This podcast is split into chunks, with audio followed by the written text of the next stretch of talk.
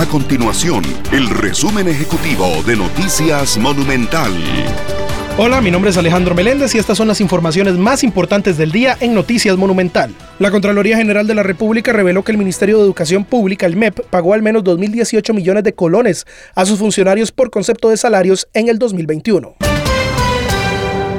Los sindicatos y organizaciones que se preparan para celebrar el primero de mayo por medio de la Marcha Nacional en conmemoración del Día Internacional del Trabajador. Así lo confirmaron varias organizaciones sindicales después de dos años en que se realizó de forma virtual.